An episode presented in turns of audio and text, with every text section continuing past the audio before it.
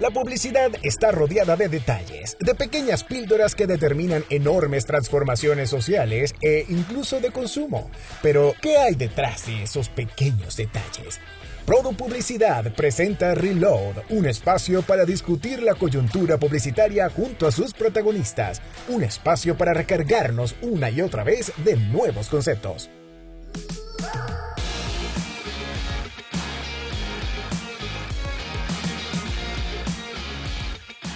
El marketing evoluciona rápidamente y sin duda exige una renovación constante de quienes lo ejercen. Industrias como la de alimentos, por ejemplo, vienen enfrentando enormes desafíos regulatorios y de consumo. ¿Cómo enfrentarlos de manera exitosa? ¿Qué rol juega la creatividad publicitaria allí? En el séptimo episodio de Reload, disponible en radioprodu.com, Conversé con Omar Carrión, director senior de comunicaciones integradas de marketing y experiencias omnicanal para Kellogg's Latinoamérica.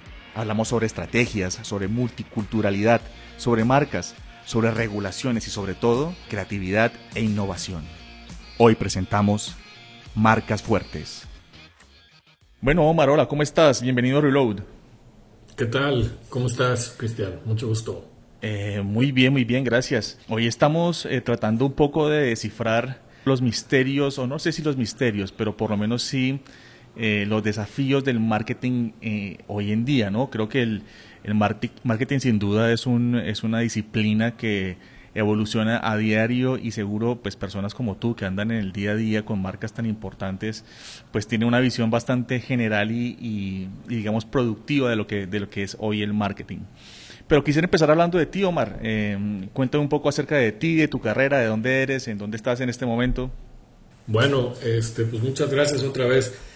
Pues te cuento, em, yo soy Omar Carrión, soy mexicano, eh, llevo un poquitito más de 30 años trabajando en la industria del marketing y la publicidad, muchos años trabajando en, en agencia de publicidad sobre todo, yo diría casi la mitad de mi carrera en agencia, trabajado en agencias internacionales, en algunas locales, para proyectos regionales en algunos casos. Y, la otra mitad de mi carrera eh, la, he, la, he, desarrollado más del lado corporativo, del lado del anunciante. Eh, trabajé muchos años en Coca-Cola, luego unos años estuve en la agencia in-house de Samsung y recientemente, desde hace nueve años, eh, en Kellogg's para Latinoamérica. Yo estoy basado en Ciudad de México, pero tengo la responsabilidad de, de, ver todo el desarrollo de las estrategias de marketing y de comunicación para las marcas regionales, tanto de cereales como de snacks para Kellogg, desde México hasta Brasil.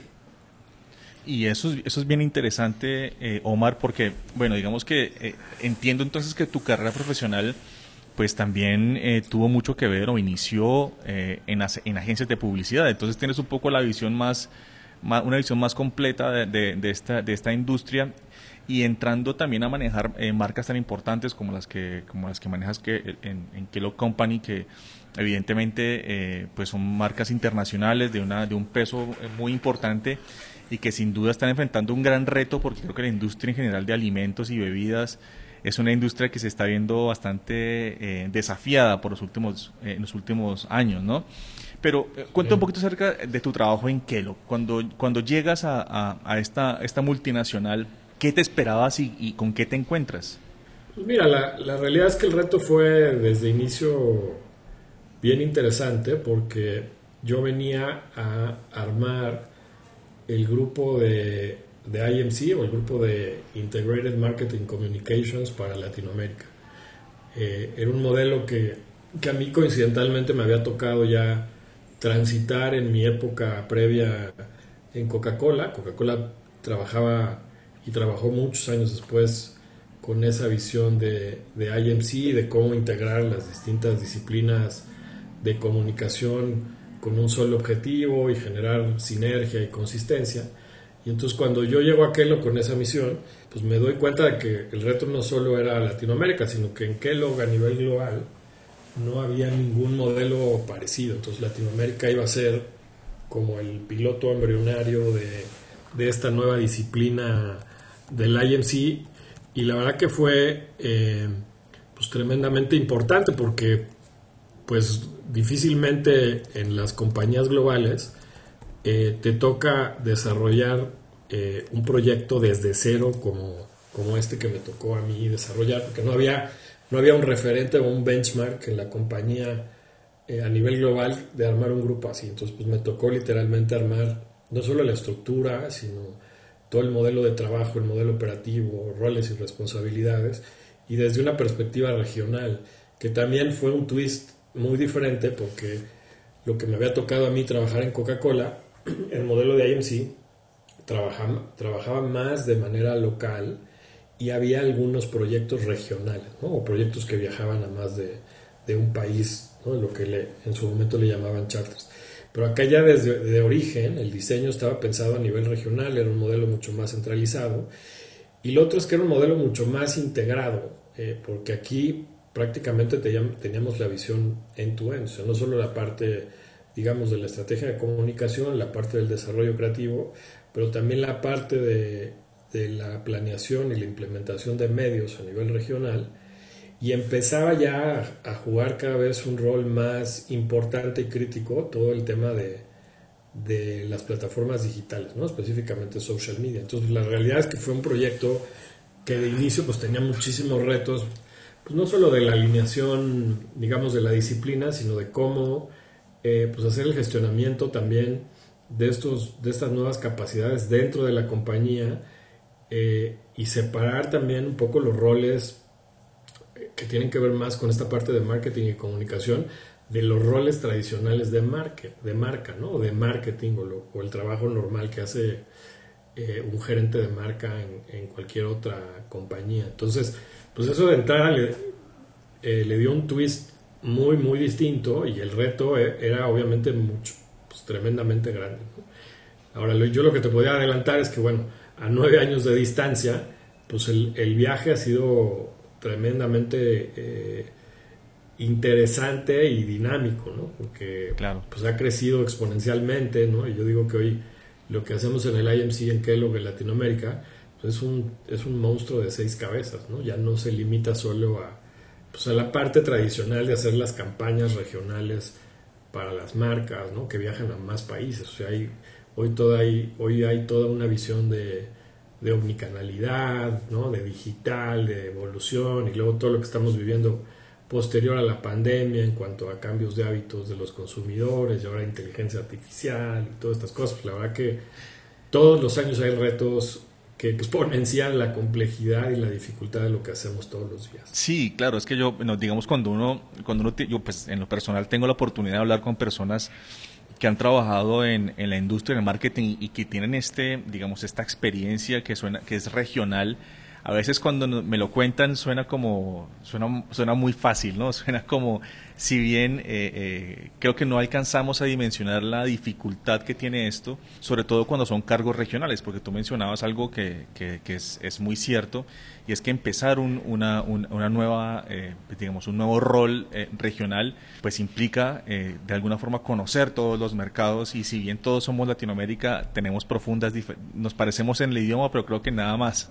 Tal vez hay muchas más diferencias y, y, seguramente construir eso es, es bastante complejo. Pero, pero concretamente hay, es, es, es en la industria de alimentos, ¿no?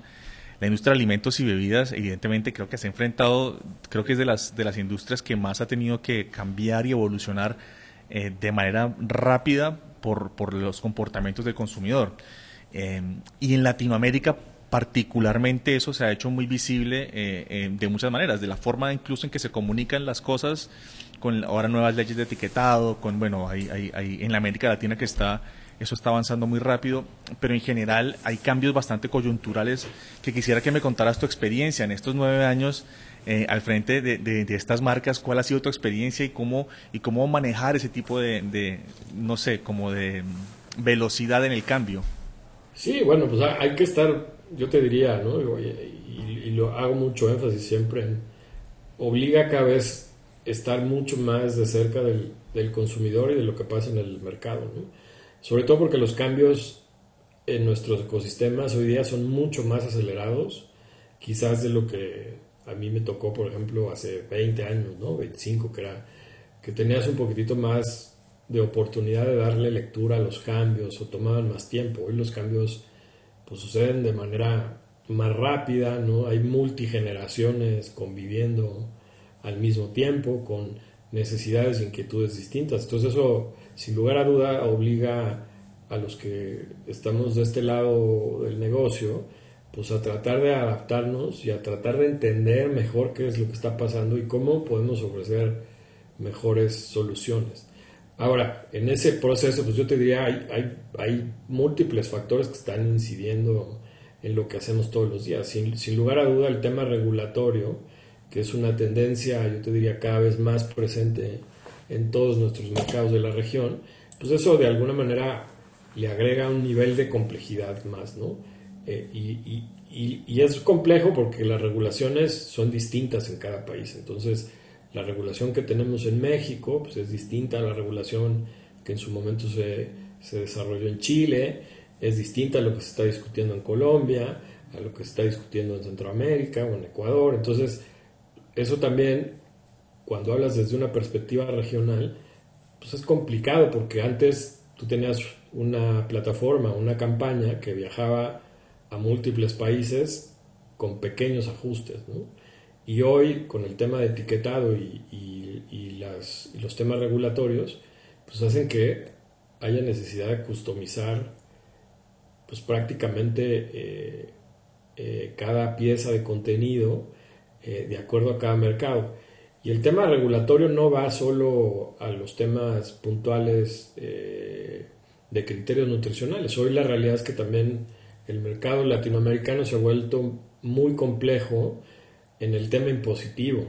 También hace algunos años era, era, muy fácil que tú desarrollaras una campaña o una producción desde un país y esa, esa misma campaña viaje a, a, más países. Y hoy hay pues, muchas leyes con aranceles y con eh, temas de protección a las industrias locales que impactan de manera económica importante a, a los proyectos y a las plataformas dependiendo del lugar de origen de cada país. Y si a eso le sumo todo, todo lo que nos dejó la pandemia, pues obviamente yo te diría es, es un es una carambola de tres bandas, ¿no? Sí, así es. Pues hay que, hay que hay que tratar de identificar por dónde le encuentra uno la hebra y darle cierta consistencia y estabilidad a lo que hacemos y congruencia a todo lo que hacemos todos los días, ¿no? Sí, y yo te cuento que, bueno, hace poco eh, eh, tuve la oportunidad de hablar con, una, con un experto, una, una persona eh, de una empresa de, branding que ha trabajado varios de estos proyectos en la región, de, de, de cómo lo que mencionabas, costumizar la comunicación de acuerdo a las leyes que se, que se aprueban en cada país.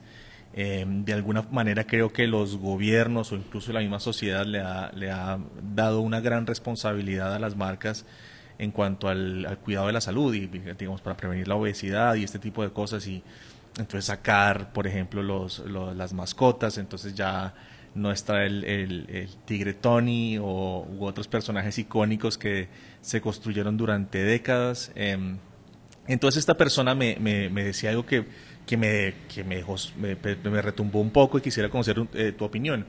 Y, y, ellos me decían que para que la construcción de una marca eh, no se va, es decir, que digamos, si bien la regulación pide, por ejemplo, eliminar las mascotas, eh, la, la, misma marca es tan poderosa que las personas solo con ver el nombre, pues igual ya están asociando, pues digamos, ir acabando con el tiempo, pero no, va a tomar, no, es, no es solo quitarlo de la etiqueta, sino también es un trabajo más profundo que va más allá de, de, de sacar del, del imaginario de las personas estas mascotas. Y no sé qué tan conveniente realmente eso sea. Eh, no sé, cuéntame un poco tu opinión al respecto, cómo se ha vivido dentro de, de, de Kellogg Company esta, esta revolución y estos cambios. Sí, a ver, yo, yo te diría que coincido eh, conceptualmente con lo que comentas. Yo creo que las marcas son más grandes que los productos. Eh, el Tigre Tony es más grande que, que una caja de cereal de 455 gramos de cereal. ¿no? Eh, entonces, cierto que hay limitaciones nutrimentales hacia cierto tipo de productos que hacemos nosotros que tienen que cumplir con, con estas nuevas regulaciones y en donde hay, hay cierto tipo de restricciones, pero la realidad es que los personajes, como tú bien mencionas, pues tienen ya una historia y tienen una trayectoria. Y yo creo que también nosotros pudimos también identificar y capitalizar sobre una oportunidad donde los personajes cobran una vida distinta a solo la de vivir en los productos. ¿no? Entonces, nosotros hoy hemos tenido la posibilidad, los últimos dos años, de generar un poco esta identidad de personalidad mucho más tangible de lo que hace el Tigre Tony, de lo que hace Melvin en el caso de Choco Crispis, de lo que hace Sam en el caso de Fruit Loops, y que transitan y hablan sobre temas diferentes y intereses diferentes, y eso de alguna manera también nos permite eh, participar en diferentes tipos de conversación que no solo están ligados con el producto de la hojuela o el producto del cereal que te comes con leche o el que te acompaña en ciertas actividades, sino que empieza a ver el desarrollo, yo te diría literal, de esos alter de cada uno de los personajes, eh, en donde hoy incluso nosotros tenemos redes sociales donde los personajes viven solos, no viven con los productos y tienen su propia personalidad y tienen su propia dinámica de conversación y generan sus propios contenidos. Entonces creo que esa también es una arista como grande que no habíamos explotado quizás en el pasado, pero valida un poco esta teoría eh, que mencionabas. Las marcas son más grandes que los productos, ¿no? Eh, y no puedo estar más de acuerdo con esa afirmación.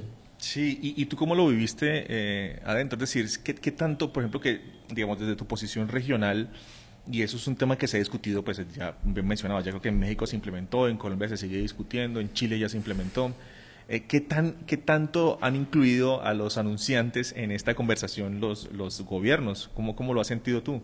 Pues es muy variable, yo te diría otra vez, ¿no? De acuerdo también al, al nivel de la de la intensidad de la conversación en cada mercado. Yo te diría, hay mercados donde hay una participación un poco más activa, más, más certera, más de influencia. Hay otros mercados donde, donde la, la interacción con el gobierno no existe. Eh, o no se permite. Entonces, nosotros lo que hemos intentado hacer como compañía pues es jugar de acuerdo a, a los reglamentos y a las leyes que, que se están, que se están desarrollando, que se están ejerciendo, ¿no? Pues, al final del día esa es, esa es, parte de nuestra responsabilidad también como, como ciudadanos corporativos en, en, estos terrenos.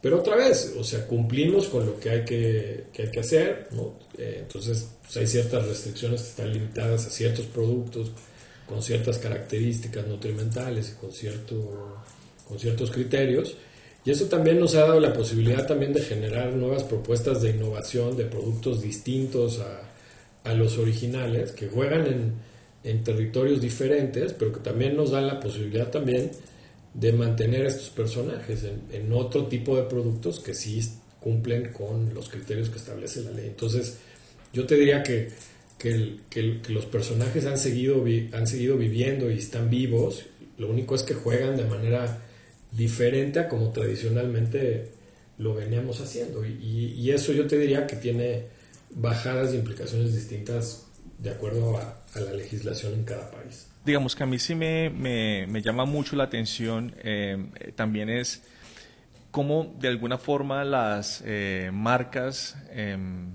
pues más allá de, pues digamos, con el tiempo y a través del mismo, mismo comportamiento de los consumidores, han tomado muchísima más conciencia y creo, y yo en lo personal sí creo que, sí, que tienen que hacer, una parte, hacer parte más activa de las conversaciones, este tipo de eh, regulatorias, porque, porque tal vez creo que la experiencia que se ha construido durante años con personajes no se puede perder solo por el impulso, es mi opinión personal, por el impulso de, de, de, no sé, de, de, atacar a las marcas como si las marcas fueran las culpables eh, o las únicas culpables de algunos problemas de salud que puedan presentarse.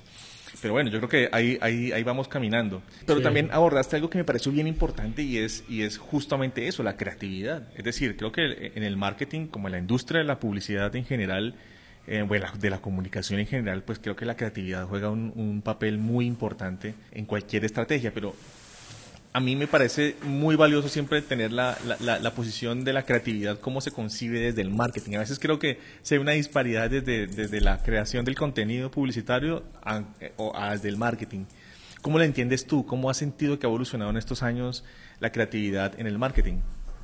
Pues mira, yo creo que, a, ver, hay, hay, es obligatoria, obligatorio un poco hacer la referencia también al papel que juega cada vez más la tecnología en lo que hacemos, ¿no? La inmediatez y la velocidad con la que nos tenemos que mover para generar esas ideas. Yo te diría que el tema de la creatividad no, no se limita solo a un tema de, de campañas o de ideas de comunicación, creo que ahorita lo mencionábamos, el tema de la innovación, eh, pues ante todos estos retos y estas complejidades que estamos viviendo, pues hay que estar innovando todo el tiempo y buscar nuevas alternativas, nuevas posibilidades y nuevos caminos que, que nos permitan seguir siendo una oferta relevante e interesante para, para nuestros consumidores.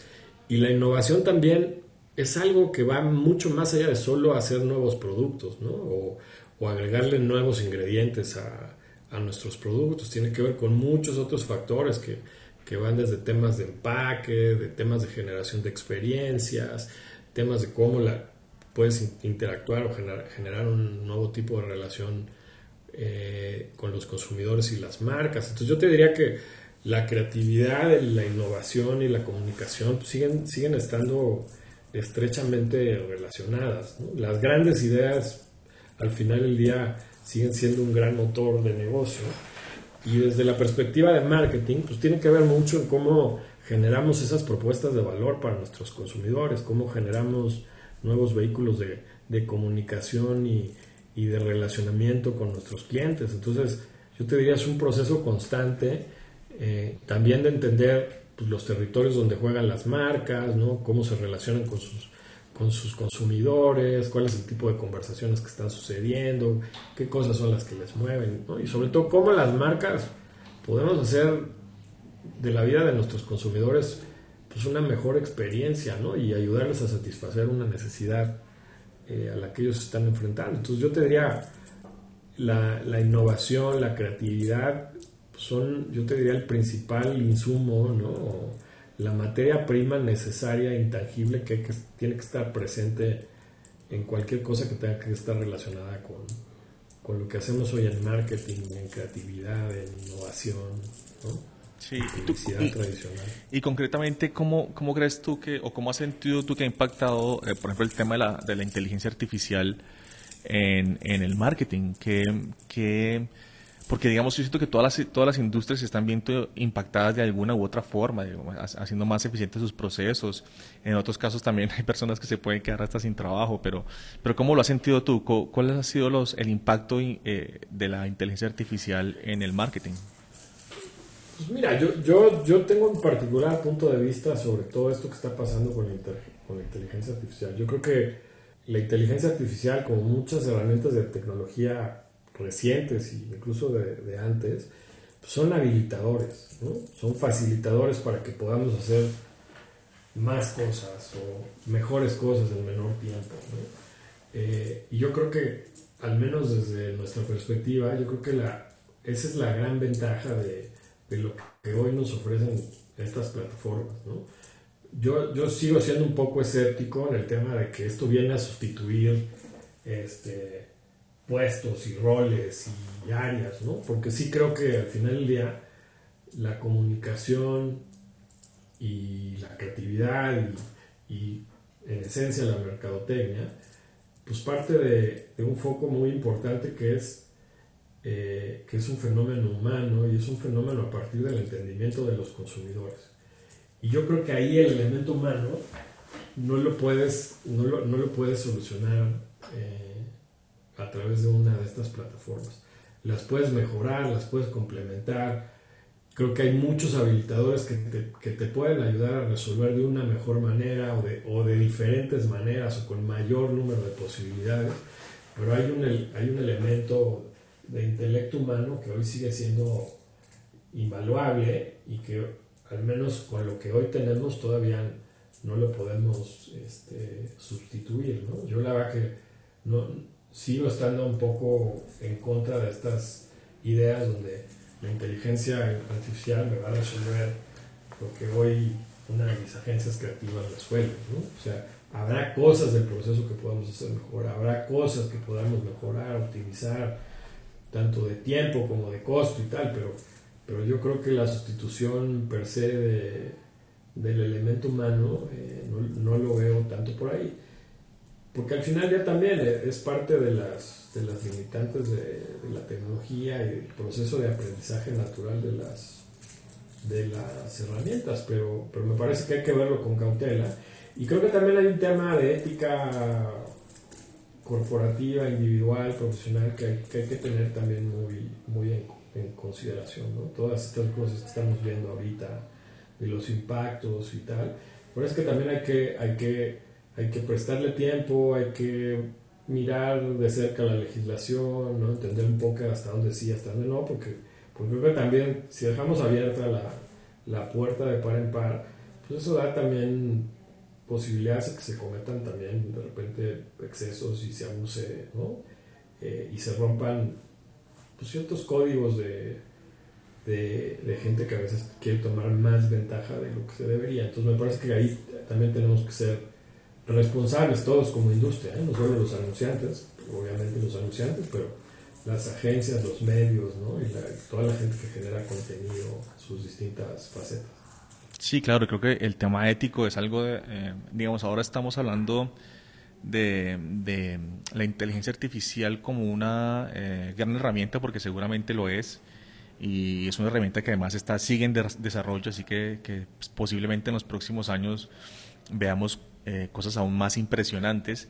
Pero lo que mencionas me parece que es un muy buen punto. Creo que el, tema ético de, del desarrollo de contenidos y de y, el, y, la, y la realidad de lo que, del impacto en, en, el, en, la vida de las personas que puede tener ese tipo de tecnología, creo que es algo que se debe discutir con mucha calma y con mucha eh, empatía también, ¿no? Porque, porque si bien es, un, es una gran herramienta, puede ser también una gran, eh, eh, digamos, se pueden cometer grandes errores. y creo mm. que es, es, muy buen momento para discutirlo. Sí. Omar, mira que yo, el, el em, FIAP es digamos, el evento regional de publicidad más importante, el, evento iberoamericano de creatividad. Y, eh, y, Kellogg pues, decidió asumir eh, uno de los, de los apoyos a, este festival. Eh, a mí me, me, entusiasma mucho ver en lo personal eh, que las grandes marcas se sumen a este tipo de encuentros creativos que, que se sentía que tal vez en los últimos años como que se estaban diluyendo un poco, pero ahora con, con la entrada de grandes marcas seguramente se, pues ya se, se, se, siente distinto y está retomando como ese aire, ese aire que todos esperamos que en la industria eh, pase. Cuéntame un poquito acerca de esa alianza con FIAP, por qué se da y por qué es tan importante para una marca como, pues, digamos, para la industria eh, eh, que ese tipo de, de alianzas se den. Pues mira, yo creo que lo hacemos sobre todo desde la perspectiva de, de que somos parte de una industria y tenemos que participar activamente en lo que, en lo que hacemos. ¿no? Eh, y el FIAP me parece que es, es y ha sido históricamente un, es, un escaparate importante de lo que hacemos como trabajo a nivel hispanoamericano ¿no? y latinoamericano. Entonces yo creo que otra vez, como compañía, como lo entendemos nosotros, es, es nuestra manera también de participar y, y, y, sumar a lo que hoy esta industria, hace, ¿no? anunciantes, agencias, medios, ¿no? Y particularmente decidimos participar en el tema de innovación eh, porque es algo que genuinamente a nosotros nos interesa mucho. Mira, porque no necesariamente somos percibida como, como la compañía más, más innovadora, ¿no? Evidentemente tenemos referentes de otras compañías eh, en, en, la industria mucho más grandes, mucho más agresivas, este, con, con un track de de experiencia mucho más grande que nosotros, pero nosotros aspiramos a eso, o sea, queremos, queremos estar ahí, queremos que algún día nos, nosotros pudiéramos ser algún referente como lo son estas compañías. Y esta es nuestra manera de, de incursionar en ese terreno y de, y de contribuir y de, y, de, y de poner nuestro granito de arena en esta industria que, que al final del día pues es uno de los principales vínculos de conexión con la gente, ¿no? las marcas y los consumidores, y me parece que, que ahí es donde tenemos que estar y, y, y, por eso decidimos hacerlo de esta manera en, en el marco de FIA, ¿no? por la importancia que tiene el festival en nuestra región. Sí, y además lo que dices es, es muy cierto, qué bueno que sea en innovación, porque porque a veces em, de manera equivocada asociamos directamente la innovación a la tecnología y si bien tiene que ver, por supuesto tiene que ver, eh, no solo en las industrias tecnológicas se encuentran las innovaciones y, y me parece me parece muy importante que se, que se dé este mensaje también eh, que mencionas porque evidentemente la industria en general de la comunicación y los anunciantes y las y las marcas incluso de alimentos y bebidas pueden hacer un gran aporte en innovación y, y ahí eh, creo que la, la, el chiste de la creatividad, ¿no? Exactamente. así es. Omar, una, una, una última pregunta, no sé si que nos, nos puedas compartir alguna, alguna estrategia en la que estés, estés trabajando en este momento, que hayan lanzado recientemente, que, que, pues, que nos puedas contar sus resultados y que, y que de pronto te, te, te, llame la atención y quieras compartir con nosotros. Pues mira, la verdad que no, no, no, no tendría tiempo para compartir de todo, pero te podría dar algunos ejemplos de cosas que, que hemos hecho que tienen que ver un poco con la innovación, con, con la relevancia cultural de nuestra región, con conexión con la gente, ¿no? Y cómo hemos tratado un poco de migrar ideas que viajen más allá de las fronteras, ¿no? Entonces yo te diría que hay, hay muchas cosas que hemos hecho, yo te diría en los últimos años a nivel de producto, ¿no? Como por ejemplo, eh, hace un par de años hicimos una, el lanzamiento de una línea de, de cereales de panadería, ¿no? Inspirado un poco por, por el tipo del, de la panadería tradicional que tenemos en México, ¿no? El, el pan de muerto, eh, los churros, este, los roles de canela, ¿no? Y entonces hicimos una línea de cereales con, con ese espíritu tradicional local, ¿no? Pero con mucha conexión cultural en el país. Y yo te diría que esa ha sido una de las innovaciones más exitosas que hemos tenido en los últimos años. ¿no? Y después la migramos a otros países y entonces hicimos cereales con, con dulce de leche, hicimos este, cereal con con eh, forma de arepa, ¿no? Un poco como para llevar esa relevancia cultural a, otros países. Y me parece que esas ideas son, otra vez, viajan a través de fronteras y, y, y, no tienen necesariamente una, una, nacionalidad.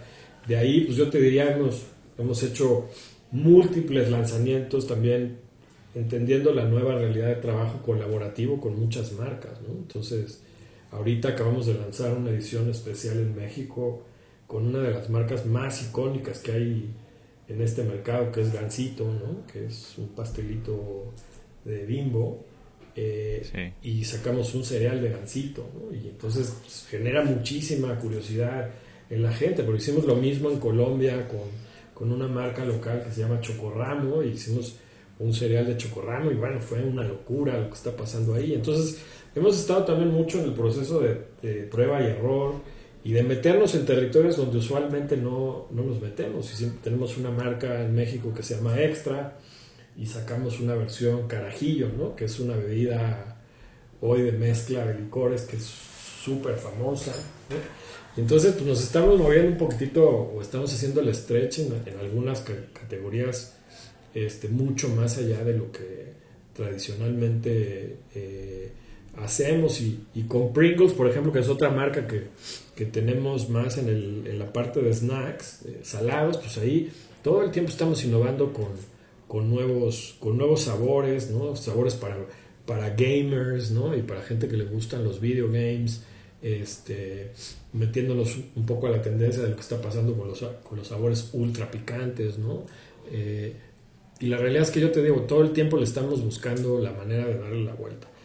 Y, en cosas que no necesariamente tienen que ver con, con, con ingredientes o con producto. Eh, hace, hace, un año y medio hicimos una iniciativa también pensando en el tema de la sustentabilidad, de hacer una caja de maíz que fuera 100% sustentable, ¿no?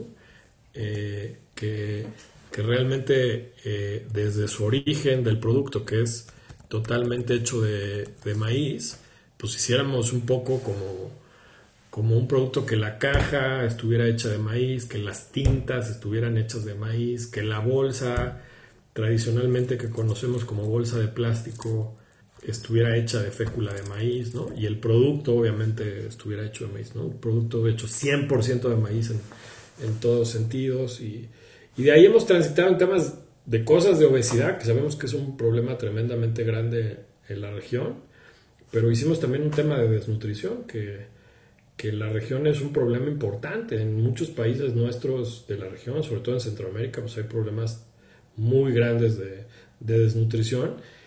Y no quiere decir que no, no atendemos el tema de la obesidad, pero me parece que tampoco podemos ser tan miopes en pensar que el problema es uno y eso es lo único que se tiene que atacar. Entonces ahí yo te diría que ahí es donde da como mucha posibilidad de, de innovar, de pensar nuevas formas, de retar un poquitito el status quo y de ver qué más opciones y qué más posibilidades podemos hacer para jugar ¿no? dentro de nuestro marco de, de posibilidades de portafolio que tenemos. Sí, Omar, yo creo que no, nos podríamos quedar hablando de, innovación y, no, se, no, se nos haría el tiempo eterno. Te agradezco muchísimo, Omar, eh, el espacio. La verdad ha sido una conversación muy interesante. Eh, me quedo con muchas de las, de, las lecciones que ha dejado tu trabajo en la región y me parece que estas estrategias que ya, eh, digamos, ponen el marketing en un, en, un, en un siguiente nivel, que ya no se quedan solo con con la comunicación eh, de mascotas, pero que hacen que perduren de, de, otro modo, eh, que también eh, hacen que configuran equipos multiculturales y que finalmente también se atreven a innovar en una industria que en la que tradicionalmente pareciera que no se innovara, ¿no? Pero se hace todos los días. Omar, muchas gracias. No, gracias a, ti, Cristian, y gracias a, a FIA por, por la oportunidad de conversar el día de hoy. Encantado. Un abrazo, Omar. Muchas gracias. Así termina este nuevo espacio de recarga, donde la industria tiene un canal de conexión. Escucha más programas y mantente conectado en radioprodu.com.